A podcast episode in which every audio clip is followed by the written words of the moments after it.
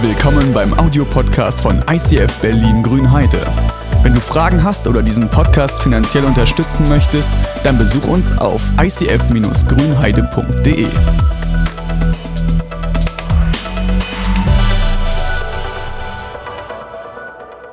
haben zweiten Advent, noch 19 Tage, dann ist Weihnachten. Das nächste Fest steht an quasi und die Frage, die ich für mich so ein bisschen mitgenommen habe, warum haben wir eigentlich Tradition, warum feiern wir solche Feste? Also weiß, es gibt so ein paar Dinge, die wir jedes Mal machen am Weihnachten, wo ich persönlich mich immer frage, warum feiern wir die Feste? Und vielleicht seht ihr das Bild, das ist schon ein bisschen strange.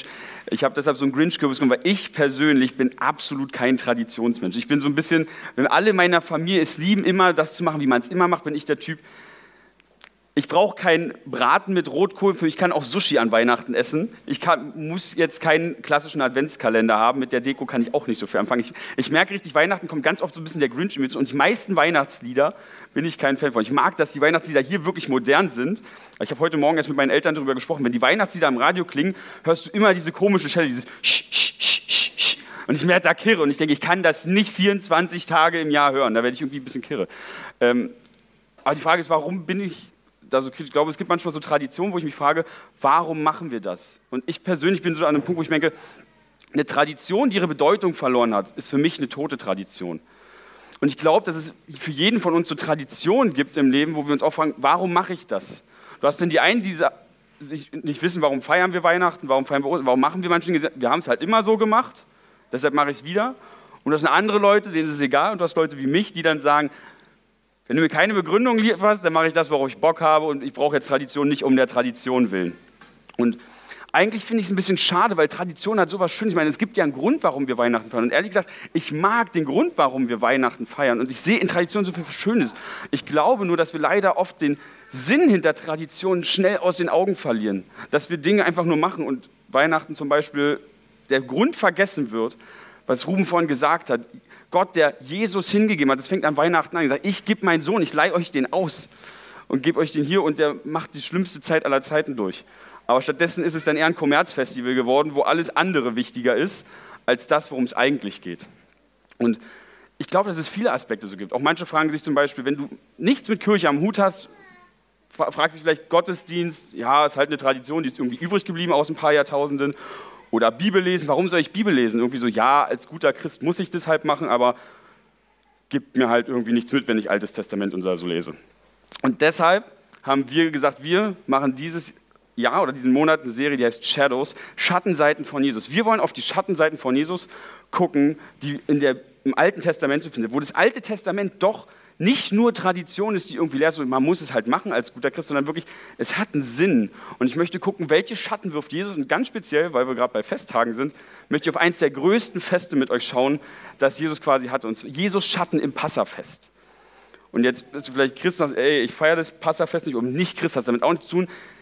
Ich werde das Passafest so erklären, dass wir nicht nur die Bedeutung von damals verstehen, sondern gucken, wie kann dieses Fest für mich heute persönlich werden? Wie kann ich dieses Fest feiern, dass es auch für mich noch eine Bedeutung hat? Dass es nicht nur eine leere Tradition, sondern dass es wirklich was emotional mit mir macht und mir tieferen Sinn gibt.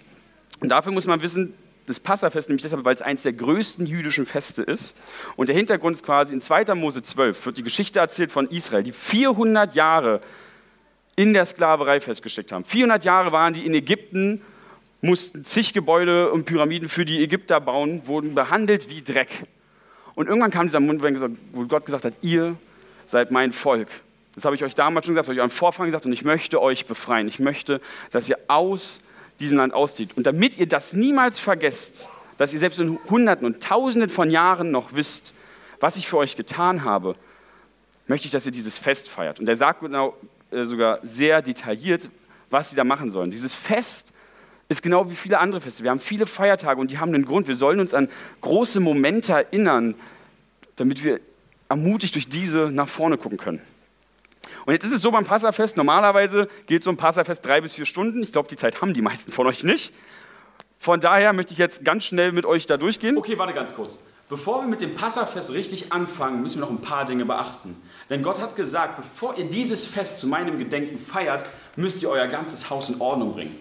In 2. Mose 12 heißt es ab Vers 15, vom Passaabend an sollt ihr sieben Tage lang ungesäuerte Brotfladen essen. Vorher müsst ihr den Sauerteig aus euren Häusern entfernen. Hier kommt unsere Tradition des Frühjahrsputzes her. Das heißt, die Frau muss das ganze Haus, jeder kleine Krümel, der noch irgendwo im Haus war, musste ausgekehrt werden.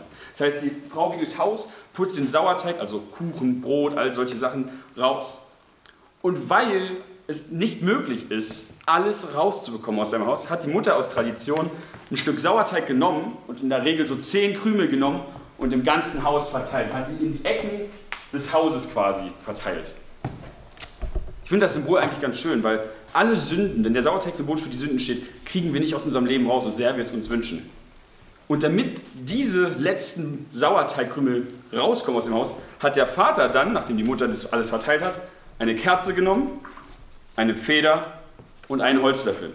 Er hat die ganzen Kinder eingesammelt, dann ist er mit diesen Utensilien, mit den Kindern durchs Haus gegangen, hat die Krümel gesucht und wenn sie die Krümel gefunden haben, hat er mit der Feder die Krümel genommen und auf den Holzlöffel, Holzlöffel gestrichen.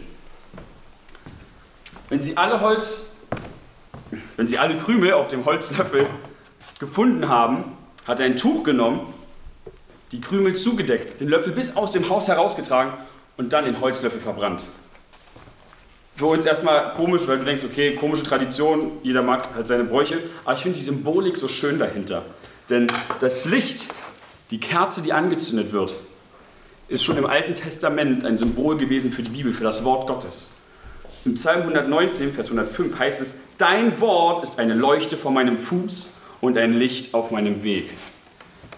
Diese Tradition symbolisiert, dass wir mit dem Wort Gottes in der Lage sind, die Sünden, die versteckten Sünden, die Ängste, die Fehler, Dinge, für die du dich schuldig fühlst, in deinem Leben aufzudecken und zu finden. Die Feder finde ich persönlich, auch wenn es damals nicht der Gedanke war, ein schönes Symbol für den Heiligen Geist.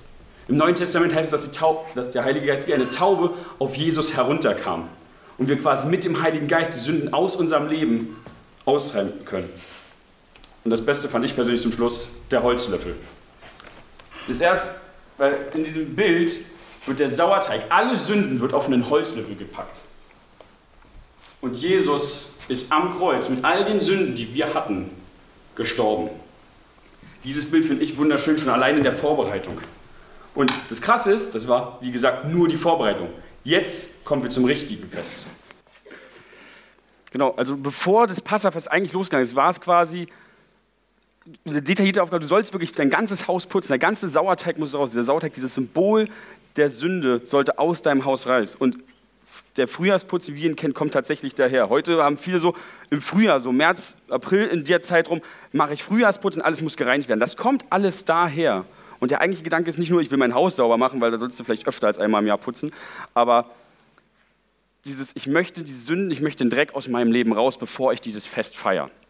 Und ich werde jetzt dieses Fest mit euch durchgehen und die drei Probanden haben sich bereit erklärt, heute freiwillig alles zu essen, was ich ihnen ansage. ähm, größtenteils, ihr seht schon einige Dinge, die da draufstehen. Die werde ich auch alle Stück für Stück benennen. Ihr dürft die dann essen, wenn ich sie sage. Aber größtenteils werden wir uns an den vier Kelchen quasi entlang hangeln, die für Israel eine besondere Bedeutung haben. Der erste Kelch, den wir haben, ist der Kelch der Heiligung.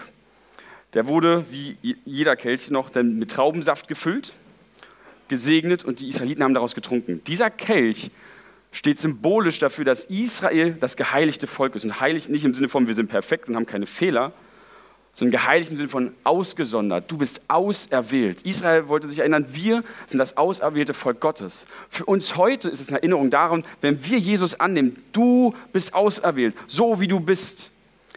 Auch wenn manche Leute vielleicht äh, dir das Gefühl geben, du bist nicht liebenswert, du hast deine Schwächen, deine, so Dinge, warum du nicht gut genug bist. Gott sagt, ich sehe alles an dir.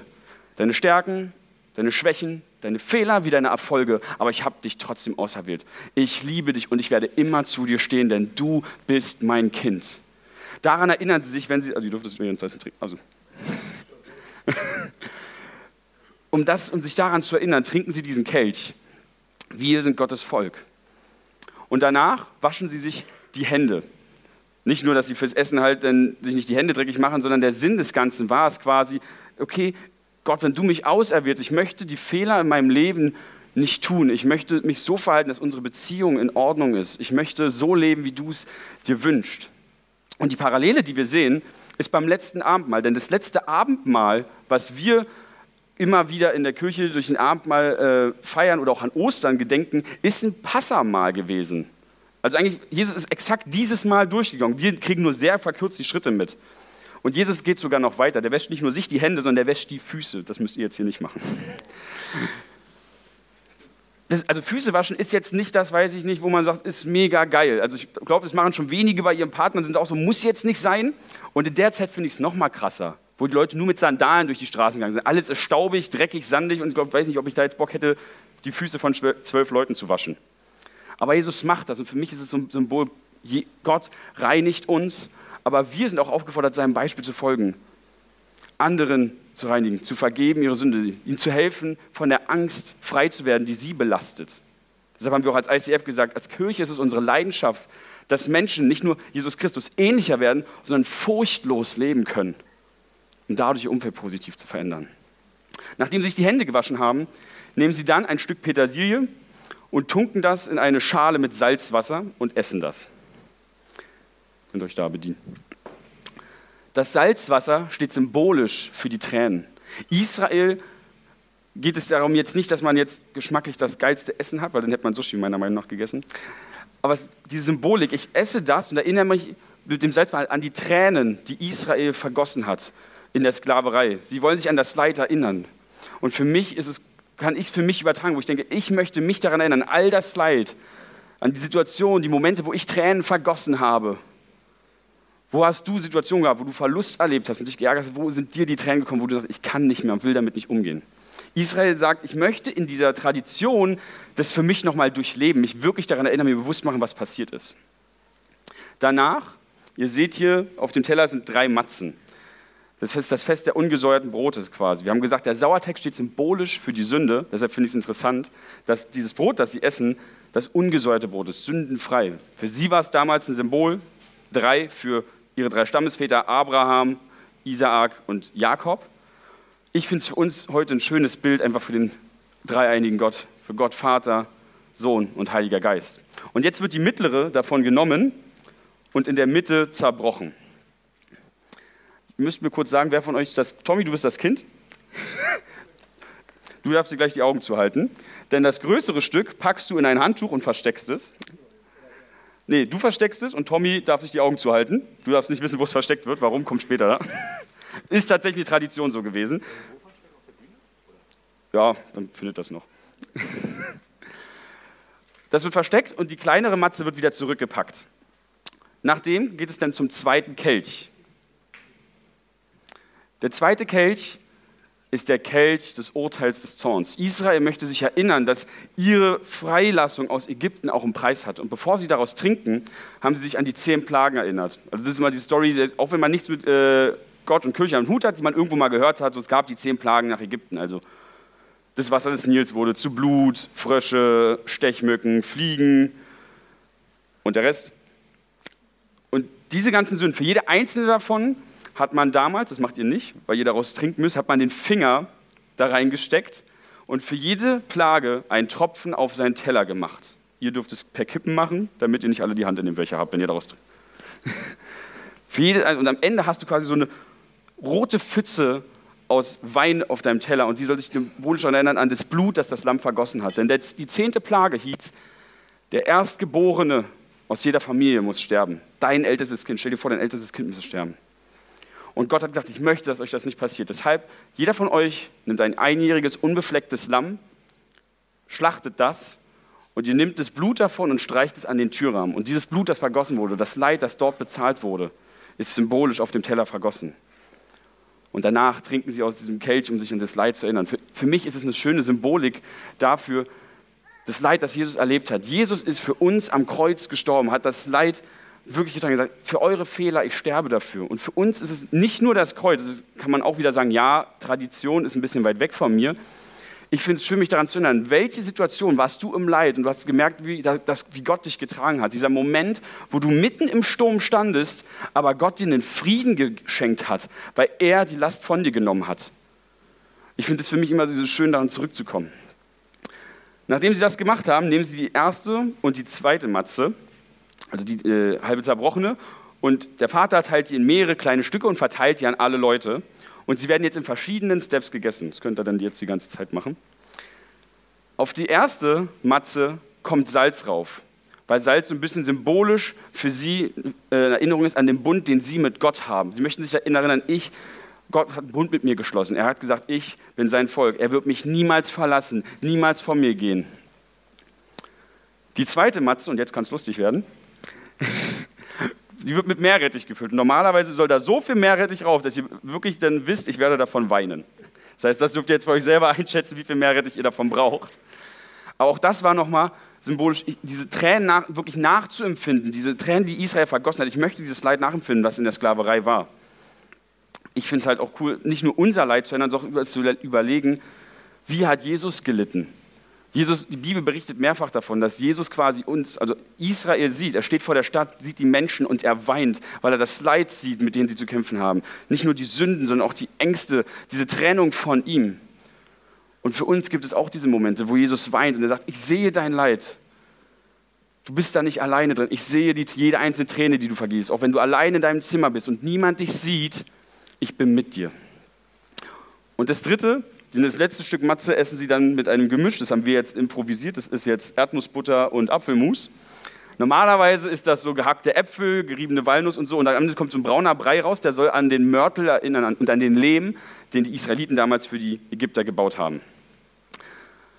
Und danach kommen wir zum Festessen. Tommy, du darfst dich jetzt auf die Suche, also ess erstmal, aber danach darfst du suchen gehen. Die Kinder durften alle im Haus dann die versteckte obere Matze suchen und der, der sie findet, kriegt ein Geschenk. Der sie versteckt hat, kann nicht suchen. Und das finde ich ein geniales Symbol, weil ich habe vorhin gesagt, diese drei Matzen, der ungesäuerte Teig, ist für mich ein schönes Symbol für die Dreinigkeit Gottes. Das mittlere Leib, Jesus, der zerbrochen wurde, in ein Tuch gewickelt und versteckt. Das Begräbnis von Jesus und das Wiedergefundene, die Auferstehung. Es ist ein Symbol, was ich für mich da extrem drin sehen kann, wo ich diese Ermutigung sehe. Und ich finde auch den Gedanken lustig, dass ein Kind da ein Geschenk bekommt. Weil letzten Endes, in dem Moment, wo ich Jesus für mich wirklich annehme, Jesus Auferstehung für mich alltäglich wird, kriege auch ich ein Geschenk. Jetzt nicht im Sinne von, hier hast du, keine Ahnung, 5 Millionen Euro, gönn dir, sondern ich erlebe Geschenke davon, ich habe ein Leben, wie ich es nicht mehr beschreiben kann. Für mich ist das Leben, das ich heute mit Jesus habe, ganz anders als vorher. Nicht, weil sich irgendwie die Umstände groß verändert haben, aber ich habe Gott an meiner Seite. Ich habe jemanden, der mir Frieden gibt, der mir Kraft gibt, der mir zur Seite steht, egal was kommt, der Situationen, in denen, wo ich denke, nichts mehr zu retten ist, er das alles auf den Kopf stellen kann und das Unmögliche möglich macht. Und der mir auf lange Sicht gesehen ewiges Leben schenkt, wo es kein Leid, kein Schmerz, keine Krankheit, nichts mehr gibt. Und das ist das letzte Stück, das jetzt gegessen wird quasi. Oder beziehungsweise in dem Fall ist es jetzt, heute feiern die Israeliten das so, dass dieses mittlere Stück als Ersatz für das Lamm ist. Normalerweise hat man Lamm gegessen, von daher dürft ihr euch jetzt schön Lammfleisch gönnen. Das Lamm, das geschlachtet wurde, das jetzt gegessen wird. Heute machen sie es nicht mehr, um sich daran zu erinnern, dass in der Zeit der Römer der Tempel ein zweites Mal zerstört wurde und sie seitdem ihren Tempel nicht mehr haben, das Lamm nicht mehr opfern können an ihren Festtagen. Und seitdem wird es durch Brot ersetzt. Ganz am Anfang war es Lamm, deshalb dürfen die sich jetzt Lamm gönnen. Das ist das Festessen. Und nach dem Festessen, sorry, lasst euch Zeit. Nach dem Festessen kommen wir zu dem dritten Kelch dann. Und der dritte Kelch ist der Kelch der Erlösung. Hier erinnern sie sich nochmal an das Lamm, aber nicht im Sinne von den Tod, den es erlitten hat, die Schmerzen, die sie erlitten haben, sondern an die Erlösung, die für sie da drin steht. Mein Sohn, mein ältestes Kind bleibt verschont. Für uns ist es die Rettung durch Jesus Christus quasi, die wir vor Augen haben. Dieses, ich erinnere mich an Situationen, wo ich im Leid gefangen war, wo ich nicht mehr wusste, Gott, was soll ich noch tun? Und Jesus mich da rausgeholt hat.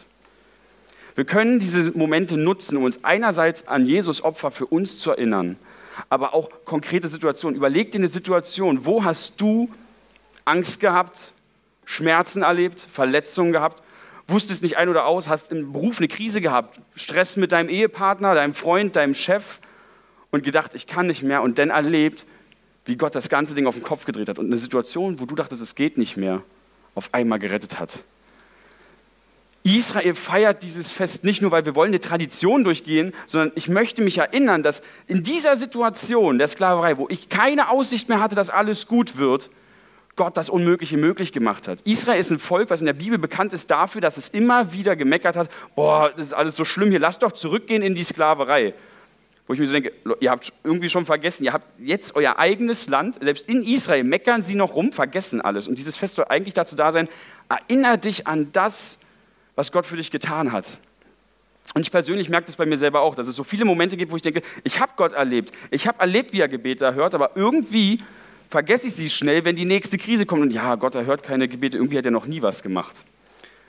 Solche Feste sollen dazu dienen, dass wir uns an solche großen Ereignisse zurückerinnern und uns bewusst machen, okay, Gott steht zu mir, der wird noch was Positives, der wird noch diese Rettung hervorbringen. Und sie trinken diesen Kelch und das Interessante ist, dieser Kelch wird anders gefüllt als alle anderen. Dieser Kelch wird so lange gefüllt, bis er überläuft und weiter. Finde ich ein geniales Symbol, weil nicht nur weil für die Israeliten halt das Blut, was halt überall rumspritzt, aber diese Gnade, die Erlösung, die einfach überfließt. Gott hat so viel mehr, als du eigentlich haben kannst. Am Ende heißt es, gibt es immer diese Worte am Kreuz, wo sie sagt, ähm, es ist vollbracht. Das eigentliche Wort dafür, es ist in Fülle bezahlt. Deine Schuld ist in Fülle bezahlt. Du musst dich nicht mehr schuldig fühlen. Du hast vielleicht manchmal hast du noch so Verletzungen gesagt, ich habe einen Fehler gegenüber meinen Eltern, meinen Kindern, irgendwas vor Jahren gemacht und du denkst immer noch, hm, ich muss mich eigentlich immer noch verschaffen, ich, ich, ich werde diese Schuld innerlich nicht los. Und ihr sagt, ey, ich sehe, dass es dir leid tut und ich habe dir vergeben. Deine Schuld ist komplett beglichen. Und um sich daran zu erinnern, trinken sie diesen Kelch. Und als nach diesem Kelch finde ich interessant, gibt es noch einen Kelch, aber vorher noch eine Rückblende. Zum Abendmahl haben wir drei Punkte, die wir haben. Diese Fußwaschung und dann Jesus bricht das Brot. Das war die Matzen, die hier geteilt wurden. Das war dasselbe, was er gemacht hat. Und danach, als der Kelch der Erlösung kommt, sagt Jesus was Interessantes. Und zwar in Matthäus 26, ab Vers 26. Noch während sie aßen, nahm Jesus ein Brot, dankte Gott dafür, brach es in Stücke und gab es seinen Jüngern mit den Worten, nehmt und esst, das ist mein Leib. Also das Brot war stellvertretend für ihn. Und das nächste sagt, dann nahm er einen Becher, sprach das Dankgebet, reichte ihn auch den und sagte, trinkt alle daraus, das ist mein Blut, das Blut, das für viele zur Vergebung der Sünden vergossen wird und den Bund zwischen Gott und Menschen besiegelt. Und ich versichere euch, dass ich bis zum Tag, an dem Gott seine Herrschaft aufrichtet, keinen Wein mehr trinken werde. Dann allerdings im Reich meines Vaters werde ich neuen Wein mit euch trinken. Dieser dritte Kelch, der überfließt, wo sagt Jesus ganz bewusst, das ist mein Blut. Ich vergieße das für die Sünden aller Menschen. Und was ich interessant finde, das ist jetzt hier nicht belegt, aber dass er direkt nach diesem Becher sagt, ich werde keinen Wein mehr trinken, wirkt für mich, als würde er den vierten Becher auslassen. Weil der vierte Becher, der jetzt kommt, ist der Kelch der Freude und des Lobpreises. Israel möchte diesen Kelch wirklich vor Freude sagen, wir haben es rausgeschafft, wir sind aus Ägypten raus. Gott hat das Meer geteilt und hat uns tatsächlich in unser Land geführt, hat uns rausgeschafft aus dieser Sklaverei. Und für mich ist es eine geile Zukunftsperspektive. Es sind einerseits die Freude über die Momente, wo ich Erlösung erlebt habe, aber auch dieser Moment der Freude, den ich noch erleben werde. Ich finde es cool, dass Jesus sagt, ich werde keinen Wein mehr trinken. Diesen letzten Kelch, den letzten Kelch der Freude des Lobpreises, den werde ich euch mit euch final im Himmel trinken, wenn alles Leid wirklich weg ist. Wenn wir diesen Kelch trinken, finde ich es schön zu erinnern, wo hast du Leid bereits besiegt. Erinnere dich an den Moment der Freude, den du hattest, als die Krise in der Ehe geschlossen war, als das Kind, das du dir lange erwünscht hast, endlich auf die Welt gekommen ist die Situation auf der Arbeit, die sich nie verbessert hat, auf einmal geändert hat. Die Freundschaft, die, die du bekommen hast. Den Moment, den du dir so lange hergesehen hast. Erinnere dich daran, halt dir vor Freude, halt diese Freude vor Augen. Wir feiern Feste aus vielen verschiedenen Gründen. Aber wenn wir die Bedeutung vergessen, ist es nichts als tote Tradition. Aber ich glaube, dass wir in der Tradition des Passafestes unserer Lösung in Jesus immer wieder neu erleben können, indem wir das uns vor Augen malen. Nicht nur daran denken, was es mit Israel zu tun hatte und mit Jesus, sondern was hat das für mich zu tun? Mach dir bewusst, du bist auserwählt, du bist geliebt, so wie du bist. Erinnere dich auch an die Situation des Leides, die du wirklich durchlebt hast, aber auch daran, wie Gott dich daraus gerettet hat. an diesen Moment der Freude. Diese Feste sind dazu da, uns an diese Momente zurückerinnern und eine Perspektive zu geben, die dir für die Zukunft weiterhilft. Dass du in dem Moment, wo du jetzt vielleicht noch in der Krise steckst und vielleicht noch beim Leid bist und noch nicht bei der Erlösung, beim zweiten Kälte sagst, ey, ich weiß, Gott steht zu mir. Jesus hat gesagt, er möchte diesen neuen Bund mit mir erleben. Er steht zu mir, egal was kommt. Wir werden jetzt gleich Abendmahl feiern. Ihr habt vorhin so kleine Tütchen bekommen. Dort habt auch ihr ein Stück Brot und ein Stück Traubensaft dabei.